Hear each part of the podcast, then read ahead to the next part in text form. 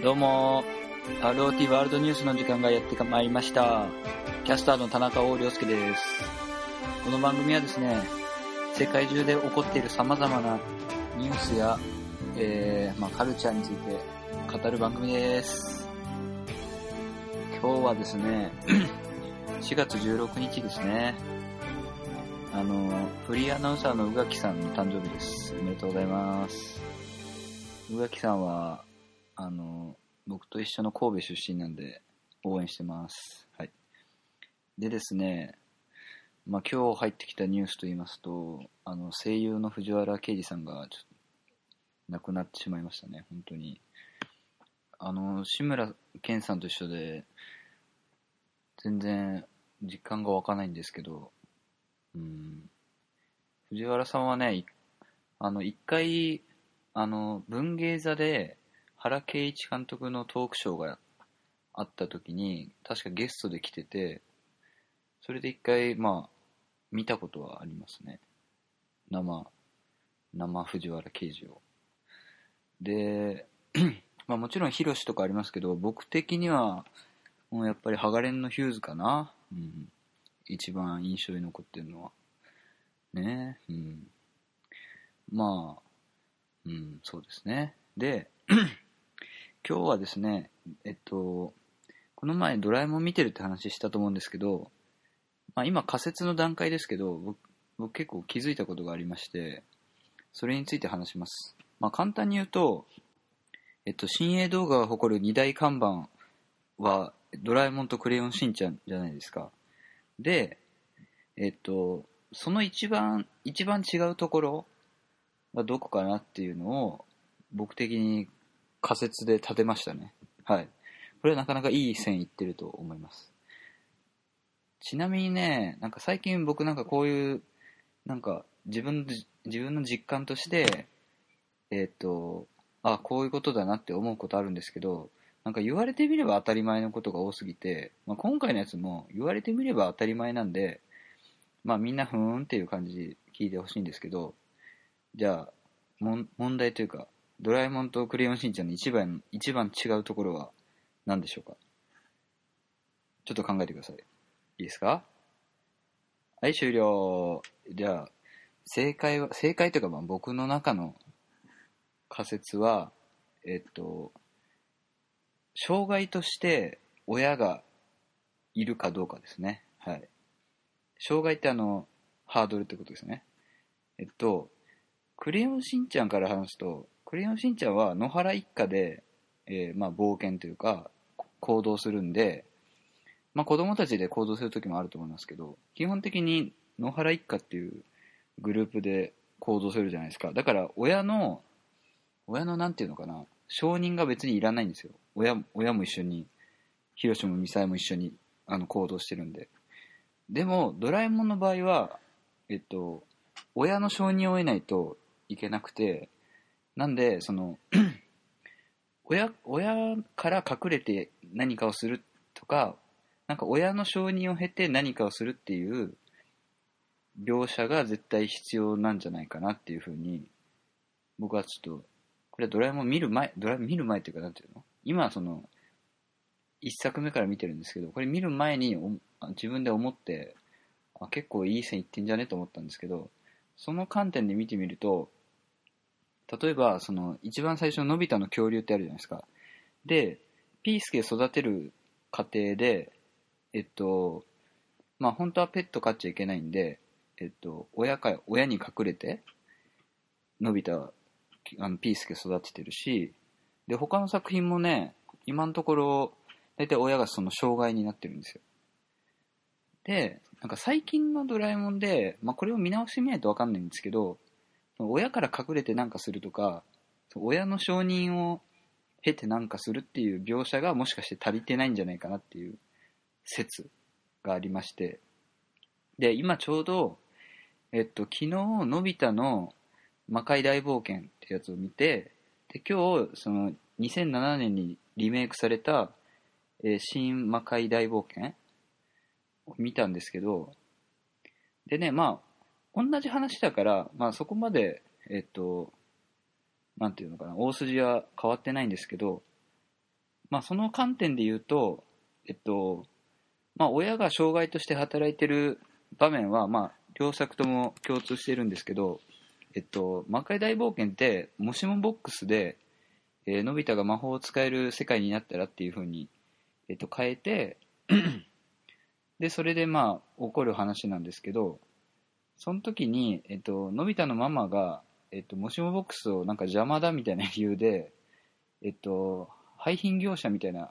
廃品回収業者になんか預けちゃうみたいな展開があるんですけど、やっぱこれもその、親がその障害というか邪魔になってますよね。だからまあ、この描写は必要だなと思って、で、あの、リメイクとオリジナルで違うところは、えっと、オリジナルだと、その魔界、魔界までその、冒険しに行くんですけど、その時にのび太が、あの、親に置き手紙を一応書いてるんですよ。その、探しに、探さないでくださいみたいな。で、別にそれが、その、何、オリジナルの時に、特に回収されることはないんですけど、最後まで。でも一応その描写はあって、リメイクの方にはなかったですね。はい。まあやっぱね、あとリメイクしちゃうとやっぱどうしてもなんか、うん、変わってなんか変になっちゃった部分とかに目が行きがちというかその、なんかダメになった部分に、ダメになった部分、う、なんかあらを探しちゃいますよね、やっぱリメイクだと。まあ良かった改変としては、そのメデューサっていうのが出てきて、良かった改変というかまあ付け足しなんですけど、えっと、メデューサが出てきて、そのメデューサが実は、えっと、みよこちゃんっていうのが、まあ、ゲストキャラなんですけど、その人のお母さんだったみたいな。まあ、その改変はまあ、うまい、うまいなとは思うけど、えっとね、オリジナル版の魔界大冒険ってめちゃめちゃ結構ホラーテイストなんですよ。そこがしかも、ホラー演出も結構うまくて、その、今僕が大人の状態で見たからもこれは言えるんですけど、えっと、オリジナル版の魔界大冒険の方が怖いです。ホラーとして。で、普通に、あの、昨日見ててめちゃめちゃゾッと、あの、まあ、有名な場面っぽいですけど、えっと、のび太の机からあのタイムマシン繋がってるじゃないですか。そこからメデューサがバーって出てくるシーンがあって、そことかマジで怖いっすよ。オリジナル版。はい。で、新魔界大冒険はね、まあ、怖い要素ももちろんあるんだけど、どっちかっていうと、やっぱ家族愛が、その、お母さんのね、みよこちゃんのお母さんの設定足したんで、えっと、家族、家族感動ものっていう点がちょっと、フューチャーされてたかな。あと、えっと、のび太の新魔界大冒険は、えっと、寺本監督っていう女性の監督が、えっと、監督してるんですけど、やっぱ女性監督での作品で僕は見てて思うのが、やっぱ男はこんなことしないだろうっていう描写が、まあ、結構気になっちゃうんですよね。まあそれはもちろん逆もまたしかりなんでしょうけど。で、えっとね、で、魔界大冒険でそののび太が魔法を使うときに、ま、のび太はその魔法の世界でも、なんていうの？落ちこぼれなんで、そのあんまうまく魔法使えないんですけど、その魔法使える、その空中浮遊の魔法を使おうとしたら、えっと、静香ちゃんのスカートがめくれちゃうみたいなシーンがあって、まあ、これはその、まあ、はっきり言うとオチまで、一番最後のオチまで、その、なんか、まあ、うまい具合に生かされる、え描写なんですけど、オリジナル版の方はね、なんか結構、とぼけたテイストっていうか、なんか、そんなに、まあ、かん、なんかセクハラっぽくないんですよ。まあ、セクハラっぽくないっていうのはあれですけど。でも、リメイクの方は、もう、今見たらもう、今だ、今の時代だと、2007年なんか13年前でしょ今だと多分やんないんだろうけどめちゃめちゃセクハラみたいな感じなんですよでめくれた時にドラえもんもうひょーって感じでなんか見るしそのジャイアントスネ夫もえっと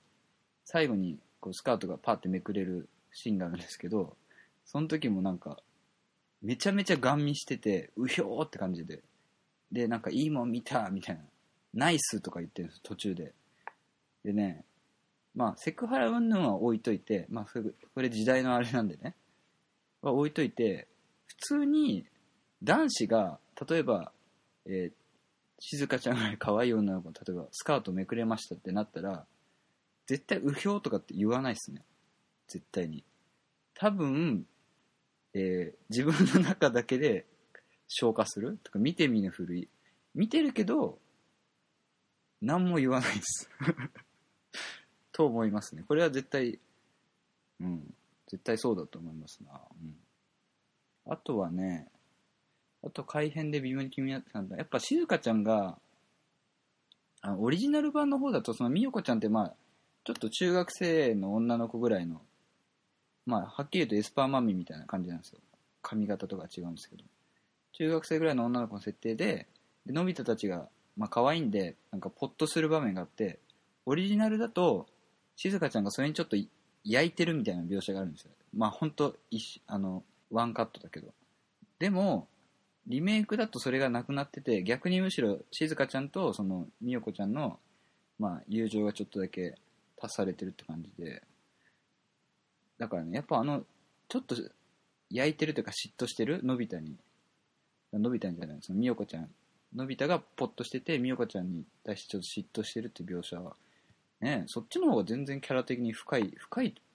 深いというかまあ厚みありますよね。うん。と思いましたね。はい。とりあえずのび太の魔界大冒険の話はこれぐらいにしときますか。はい。で連絡先連絡先じゃない。えっとお便りはですね、えー、rot ワールドニュースアットマーク gmail.com ですね。はい。ぜひ皆さんよろしくお願いします。それではさようなら。